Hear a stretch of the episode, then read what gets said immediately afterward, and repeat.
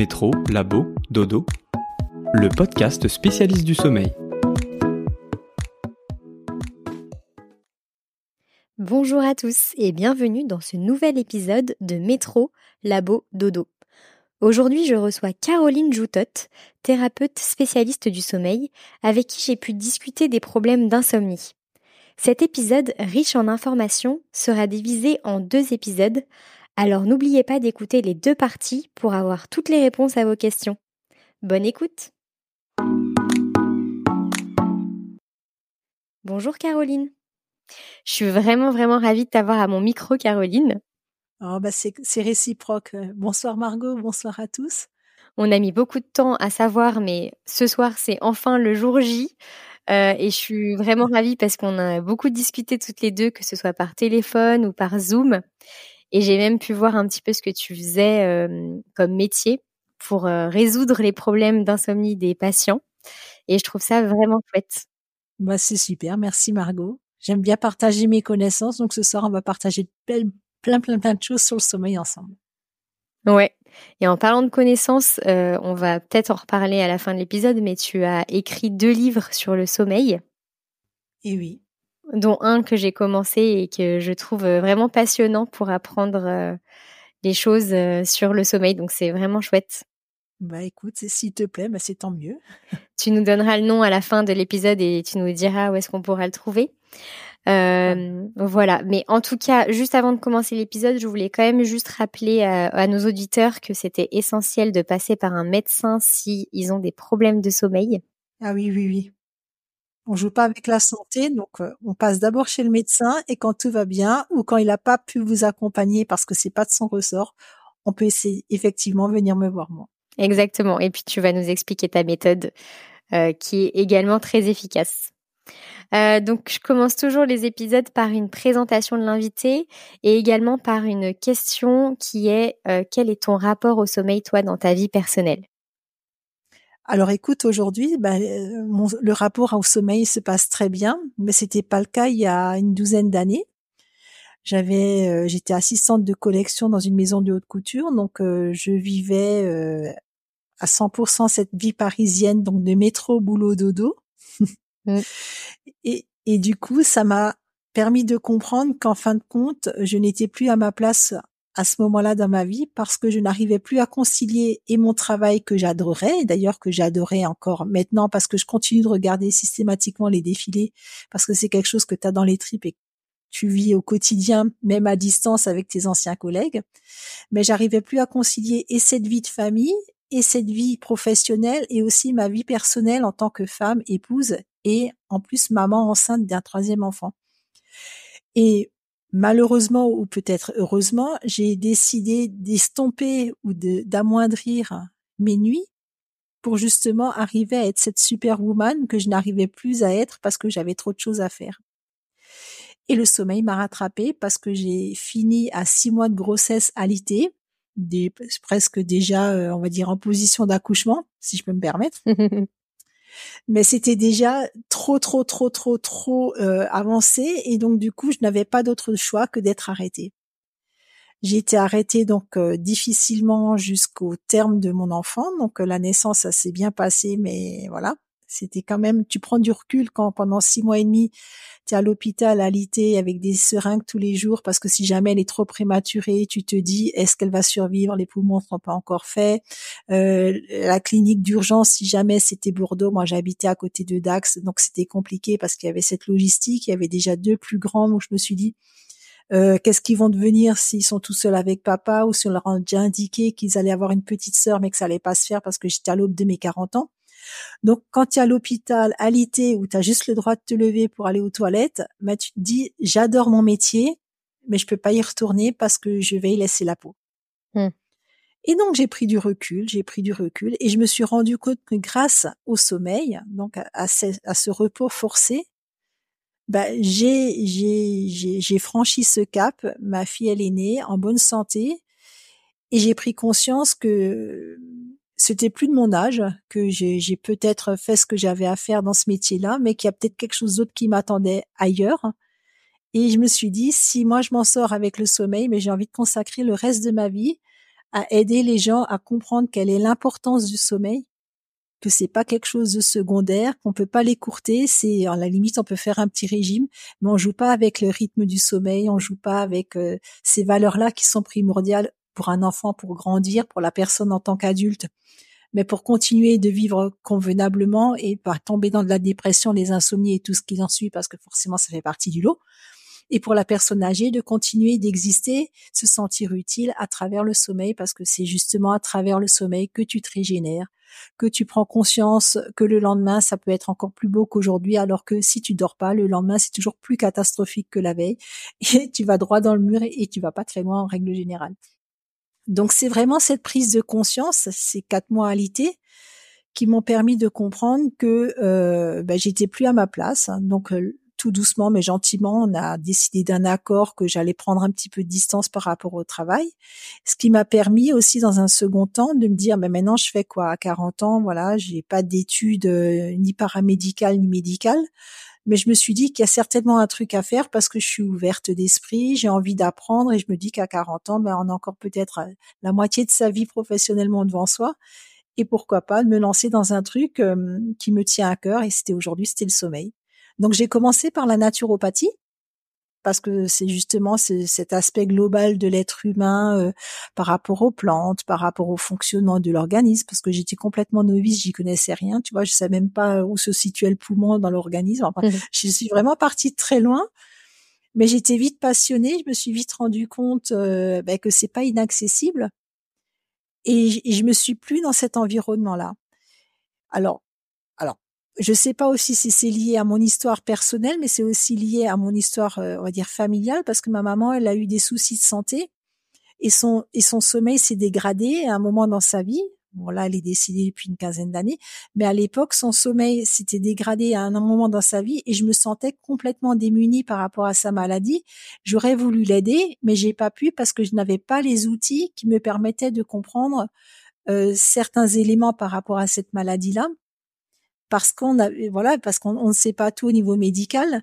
Et, du coup je la voyais péniblement euh, ben, en fin de compte euh, végéter sans avoir plus aucune envie à part dormir et là je me dis si elle a juste encore envie de dormir, euh, pour moi, j'associais, tu vois, en fin de compte, dans, dans, la fin de ma carrière professionnelle, j'associais le fait de vouloir toujours dormir comme quelqu'un qui végète, qui n'avance plus et qui ne va qui ne peut plus avancer, alors que c'était vraiment l'inverse par rapport à ma situation, c'est qu'on est tous différents.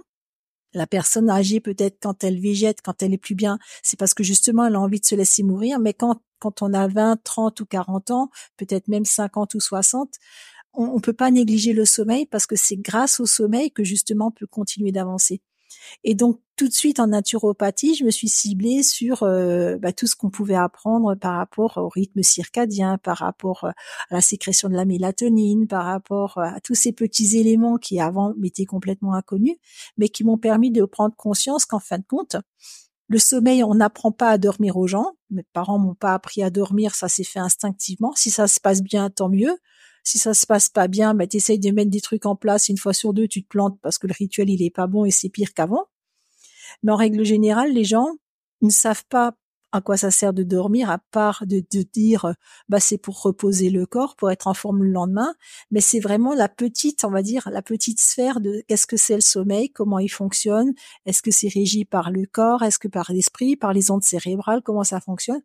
Et c'est tous ces éléments, moi, que, j'ai découvert moi-même qui m'ont permis de comprendre bah, que le sommeil est régi par des règles bien précises. Et si ces règles tu les connais, bah tu peux conduire n'importe quel véhicule, tu peux aller en cinquième, en quatrième, au point mort, en marche arrière, aussi bien dans ta vie personnelle que professionnelle, tout en gardant cette vitalité parce que justement tu arrives à gérer ou ces moments de fatigue ou ces moments justement de récupération avec des exercices et donc du coup, ça m'a permis aussi de comprendre que la naturopathie, c'était pas un outil euh, assez global pour accompagner les gens. Et j'ai rajouté à la naturopathie la sophrologie parce que je me suis dit c'est lié. Forcément, le, la sphère médicale, je peux pas y accéder parce que voilà, je suis pas médecin, j'allais pas reprendre des études médicales. Tu sais ce que c'est, donc euh, ce sont mmh des longues études avec beaucoup de sacrifices et tout ça. Donc je me suis dit, j'ai pas envie d'être médecin, je vais juste accompagner ou essayer d'accompagner les personnes après la sphère médicale, parce qu'en soi, euh, les problèmes médicaux à proprement parler sur les troubles du sommeil, à part l'apnée du sommeil que tu connais très bien, le syndrome des jambes sans rebond sans repos pardon, ou des problématiques liées à la sphère psychologique avec euh, éventuellement une, prise en charge nécessaire par un psychologue ou un psychiatre.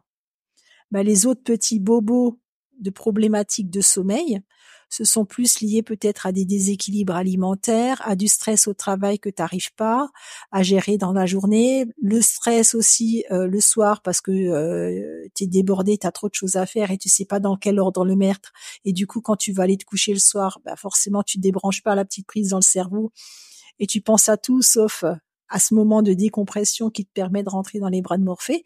Et je me suis dit, il y a peut-être un truc à faire par rapport à ça. Et c'est vraiment là-dedans que je me suis orientée. Donc, j'ai rajouté à la naturopathie la sophrologie. J'ai mmh trouvé que c'était encore pas assez suffisant. Mmh. Quelques années plus tard, j'ai rajouté la sophrologie du sommeil. Je me suis rendu compte que c'est un bel outil, mais c'est encore pas suffisant. J'étais frustrée.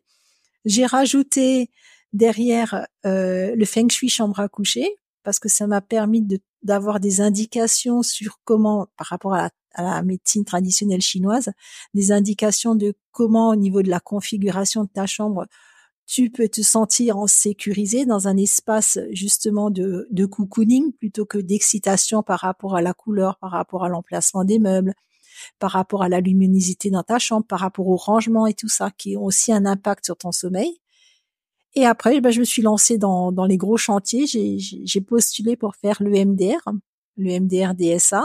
J'ai été sélectionnée pour avoir accès à l'école parce que c'est sur euh, sur liste d'attente et sur et sur dossier ils ont considéré que je devais avoir le niveau, mais après j'ai dû j'ai dû recomplémenter avec des bases de psychologie parce que j'en avais, enfin dire euh, presque pas. Ça a mmh. été validé. J'ai passé le MDR donc DSA il y a trois ans, en 2022.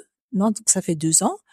J'ai fait le MDR DSA niveau 2 l'année dernière et je vais faire euh, le spécial EMDR enfant euh, fin février, le bah, d'ici la fin du mois. Donc je continue d'apprendre et à chaque fois ça me permet d'ajouter une pierre à mon édifice pour pas me dire que je sais tout sur le sommeil loin de là parce qu'il y a encore énormément de choses à apprendre, mais de me dire qu'il y a encore tellement de choses à apprendre que j'en j'en serai jamais assez pour accompagner. Ou en tout cas si j'ai pas les outils pour accompagner, je sais que il faut s'orienter peut-être vers un réflexologue plantaire, peut-être vers un ostéopathe, peut-être vers un, un, un autre professionnel de la santé, mais ça me permet d'aiguiller aussi les gens vers d'autres pratiques thérapeutiques ou médicales. Si je entre guillemets, je, je constate lors, lors de, du bilan, parce que voilà, je peux pas dire diagnostic parce que je suis pas médecin, lors du bilan, euh, s'il y a besoin d'un accompagnement différent, ou moi je n'ai pas ces casquettes, mais je sais que ça pourra aider la personne, en tout cas, à débloquer des situations pour aller de l'avant. Donc voilà un petit peu grosso modo, euh, mais ce que je fais depuis dix ans maintenant. Et j'adore surtout quand bah, quand les gens ils viennent en pleurant, fatigués, puis ils repartent avec le sourire et puis ils t'envoient un petit SMS une semaine après, ils te disent euh, mais ça change la vie de dormir. C'est très chouette. et, justement, comment ça se passe avec les patients qui viennent te voir? Parce que est-ce que euh, tu fais euh, une première séance de, d'état des lieux finalement? Et après, est-ce que tu essaies chacun de tes outils, c'est-à-dire EMDR, Feng Shui, etc. Ou est-ce que tu en sélectionnes un?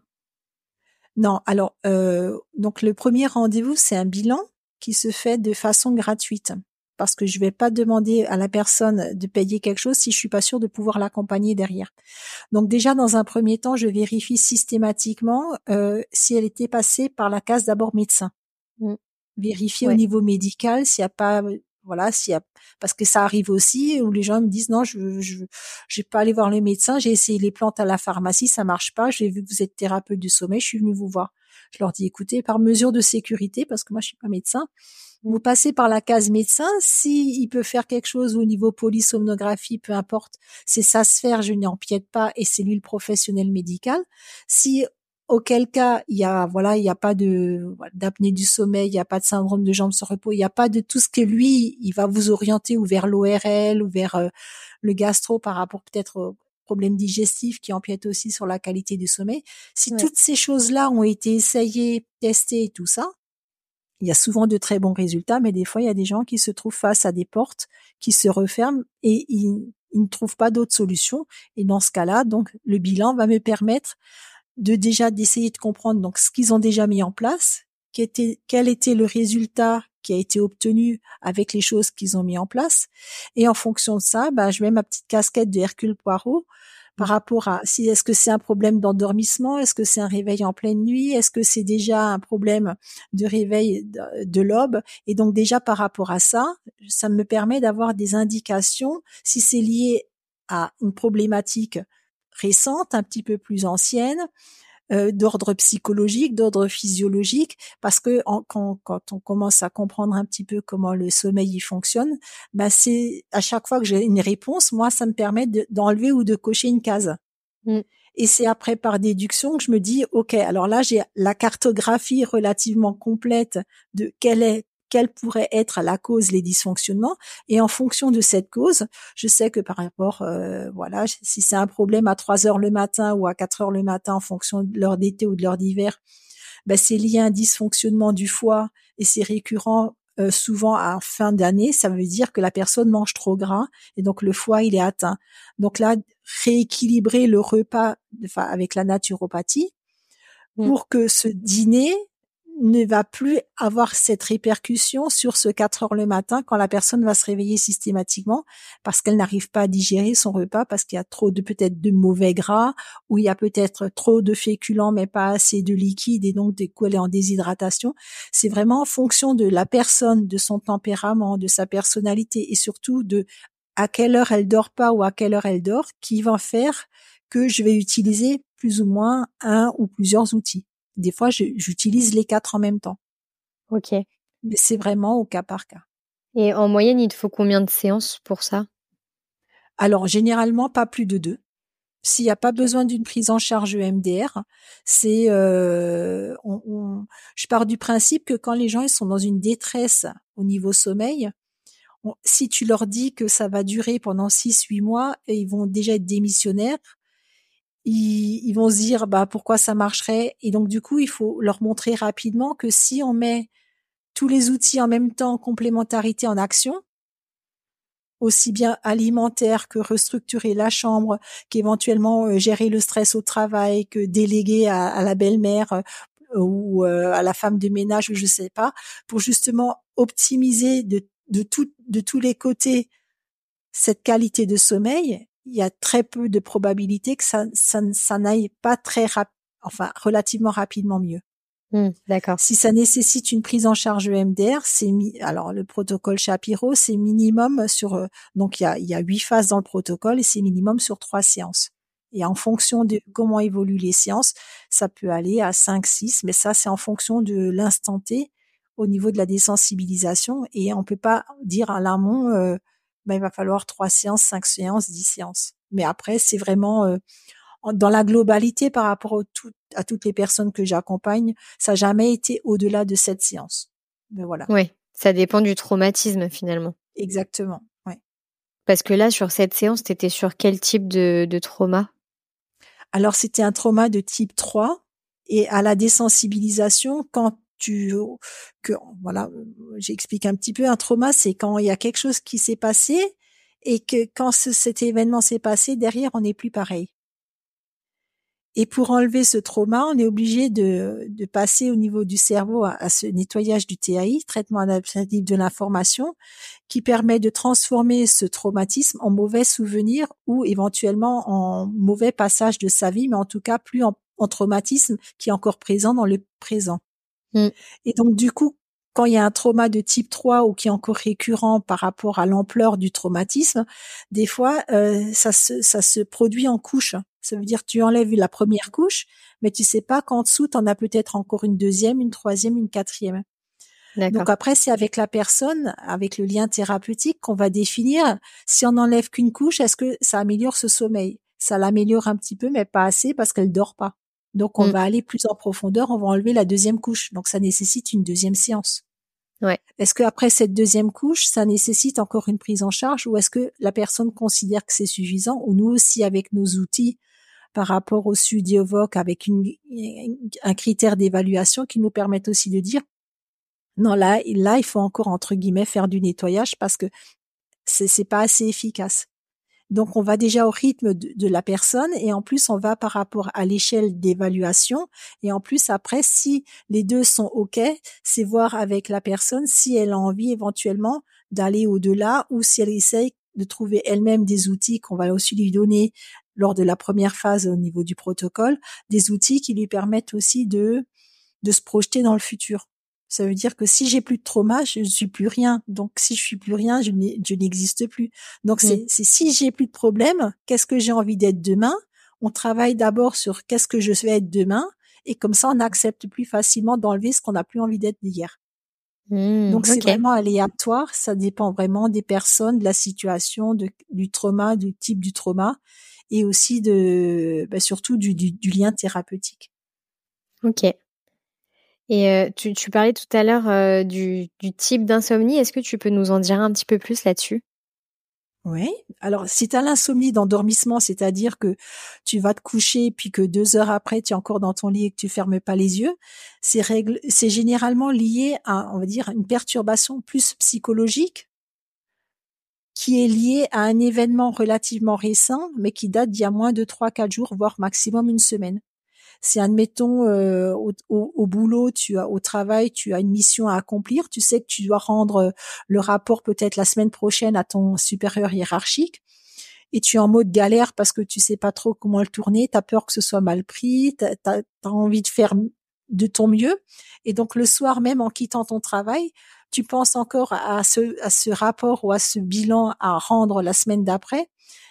Mais du coup, tu y penses tout le temps. Et quand tu y penses avant de te coucher, ben forcément, tu l'amènes dans tes souvenirs et de rêves et voire de cauchemars. Parce que quand tu, quand tu essayes d'anticiper une réponse qui n'a pas encore existé, le cerveau, il va dire, mais je trouve pas l'information dans les cellules parce que je l'ai pas encore vécu. Et donc, du coup, là, ça réveille aussi en pleine nuit.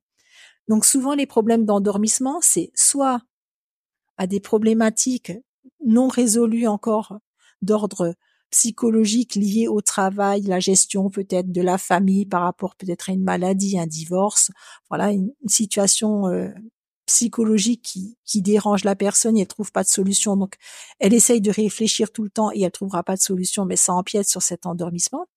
Soit parce que le rythme circadien, ben, il n'est pas respecté, ça veut dire que la petite horloge dans la tête, bah c'est pas l'heure pour monter dans le train, donc on peut attendre euh, jusqu'à deux mmh. heures si on a raté le coche, et puis derrière on s'énerve, on se dit je comprends pas, j'arrive pas à dormir. Soit c'est lié justement à, à, on va dire un déséquilibre euh, de rituel où on passe la soirée devant les écrans, on est hypnotisé, donc il y a la lumière bleue qui va affecter l'œil, et donc du coup ça va arrêter l'horloge interne, et du coup tu vas pas non plus pouvoir t'endormir parce que c'est cette sécrétion de la mélatonine qui va permettre à l'organisme de descendre de 1 degré en température, 1 degré et demi en température, et c'est grâce à cette diminution de température que cette mélatonine va, va être sécrétée, et c'est ça qui va te permettre de pouvoir t'endormir dans les 20 minutes qui suivent. Donc c'est vraiment là, je, parle de mauvais rituels, parce que les gens en soi ils n'ont pas de problème de travail, ils n'ont pas de problème d'avoir trop mangé ou, trop tardivement ou par rapport à l'activité sportive, ils, ils, ne savent juste pas comment le le sommeil fonctionne et du coup, bah, ils vont au lit à la mauvaise heure où ils attendent que le film soit terminé alors que peut-être en coupant et en, regardant les 20 dernières minutes du film, ils se seraient endormis tout de suite et en soi, ça fait peut-être 10 ans qu'ils essayent de trouver une solution mais c'était juste un problème de synchronicité entre l'heure du coucher et leur rythme physiologique mais parce qu'on leur a pas appris. Donc ça c'est les problèmes d'endormissement. Après, tu as les réveils de pleine nuit, donc généralement euh, entre 2 heures et 4 heures le matin, voire 1 heure et 3 heures, ça dépend si c'est en heure d'été, en heure d'hiver. Et ça, ce sont plus des, des problématiques qui sont liées à une perturbation qui au départ était ou physique, pas d'ordre d'ordre euh, vraiment catastrophique, mais qui s'est empiré dans le temps parce que le problème n'a jamais été résolu et c'est toujours resté la personne est toujours restée dans une situation où elle a ce sentiment euh, d'avoir été nulle, d'être insatisfaite de son boulot. Euh, euh, peut-être que ça s'est transformé par un divorce, une séparation. Enfin, compte, elle est restée dans un échec. Et ça, ce sont des, des problématiques qu'on rencontre quand on est face à des situations qui sont liées à essentiellement d'ordre psychologique où tu as le manque de confiance en toi, tu as le sentiment de solitude, euh, tu te tu te sens euh, inférieur aux autres, t'oses pas prendre la parole, euh, tu as tu as peur de tout, tu as des tu as des phobies. Voilà, ce sont des petits trucs que tu as peut-être vécu dans ton dans ta jeunesse, mais comme tu jamais fait ce nettoyage ou on t'a jamais permis peut-être de t'exprimer et de te dire bah j'ai envie de faire comme j'ai envie moi parce que forcément je grandis et je peux être peut-être différent de mes parents mais j'ai envie aussi d'être moi mais j'ai jamais osé m'affirmer ni dire euh, peut-être ce que je pensais ou ce que je voulais faire ou peut-être même professionnellement. Il y a des enfants ils vont dire euh, moi à 15 ans tu sais pas ce que tu veux faire. Ben écoute tu vas être euh, comptable comme comme ton père. Mmh le gosse, il va, il va pas contredire son père parce que ça va lui faire plaisir, mais il se rend compte qu'il a fait ses études de compta et il se rend compte qu'il est comptable depuis dix ans, mais il aime pas son métier, donc forcément ça va se répercuter sur son, ça va, ça va se répercuter sur son sommeil et dans son sommeil, il va refaire cette relation de j'ai jamais osé dire à mon père que j'aimais pas son métier, mais je l'ai fait parce que je pouvais pas lui dire. Ouais. Et ça, pour le coup, tu le traites plutôt en EMDR ou pas du tout? Oui. Ok. Et alors les problèmes de réveil au niveau de l'aube, donc c'est-à-dire à partir 4-5 heures du matin, ce sont plus des problèmes pareils liés, alors soit digestifs par rapport au foie, à l'estomac et tout ça, par rapport à un dîner trop copieux ou trop riche ou trop gras, ce qu'on peut avoir souvent après les fêtes de Noël, euh, les de Pâques et tous ces événements-là. Mmh. Soit plutôt, et c'est souvent ça le, plus le, plus régulièrement, lié à, à ou à du post ou du pré-dépression. Donc là, quand ça arrive dans ces cas-là, j'oriente directement vers le généraliste avec une prise en charge psychologique. Ok. Parce que voilà, il y a forcément une dépression dans, dans la dans l'alentour, et moi je ne sais pas gérer les dépressions. Ouais. Ça fait pas partie de, de voilà, ça fait pas partie de mes compétences. Il faut être suivi par un psychiatre ou un psychologue. Donc là, quand tu dis euh, euh, insomnie de l'aube, c'est euh, à partir de quelle heure on s'inquiète? Vers 4h30, 5h. Alors si ça arrive une fois de temps en temps parce que c'est lié à un dîner qui était copieux ou que tu as fait la fête et que voilà, mais si c'est systématique sur plus de trois mois où tu te réveilles? Alors les personnes âgées, c'est différent. Mmh. Parce que les personnes âgées, elles ont tendance à se réveiller vers 4-5 heures du matin, mais ça c'est autre chose. C'est lié à l'âge par rapport aux cellules au niveau du cerveau. Mais une personne entre, on va dire, entre 20 et 40 ans, voire 50 ans, si elle se réveille tout le temps entre 4 heures et 5 heures du matin, alors qu'elle est fatiguée et qu'elle aimerait encore dormir, voilà, il y a anguille sous roche. Donc il y a forcément une cause psychologique. Ou qu'elle veut pas indiquer, mais en tout cas, c'est en, en, relation et en corrélation avec un état dépressif. Par contre, si c'est une personne qui se réveille euh, en forme, dans ce cas-là, on, on dit juste que c'est son chronotype et puis on. Exactement. Voilà. Mmh. Ok. Après, si voilà, il y a, y a plein de gens qui travaillent en horaire décalé, qui doivent mettre le mmh. réveil à 4 heures le matin, mais ils vont se coucher à 20 heures ou à 21 heures c'est pas la personne qui va se coucher à minuit et à 4 heures du matin elle se réveille avec les yeux grands ouverts alors qu'elle est encore fatiguée, qu'elle aimerait dormir. Donc voilà, ouais, bien sûr. c'est ce bilan qui permet aussi de savoir si ce 4 heures le matin est quelque chose de normal ou si elle déjà elle va venir en se plaignant parce que généralement ils disent pas ah ben je me lève à 4 heures le matin, je suis pas fatiguée, c'est pour ça que je viens vous voir. Ouais. S'ils viennent me voir et qu'ils se lèvent à 4 heures le matin, c'est que ça les dérange et du coup c'est lié à un problème on va dire de dépression. Ouais. Donc c'est un petit peu en grosso modo les, trois types déjà de problématiques liées euh, aux troubles du sommeil. L'endormissement, les réveils en pleine nuit et les réveils de l'aube. Merci beaucoup Caroline pour cette première partie déjà très riche en connaissances. J'invite les auditeurs à suivre la suite au prochain épisode. Un grand merci d'avoir écouté cet épisode de Métro, Labo, Dodo. Vous retrouverez toutes les références discutées avec l'invité dans la description de l'épisode. S'il vous a plu, n'hésitez pas à le partager autour de vous et à le faire savoir en laissant un commentaire ou 5 étoiles sur votre plateforme de podcast préférée et en vous abonnant. Si vous souhaitez participer au podcast, contactez-moi sur l'adresse email en description ou en message privé sur Instagram. Je vous souhaite une excellente nuit.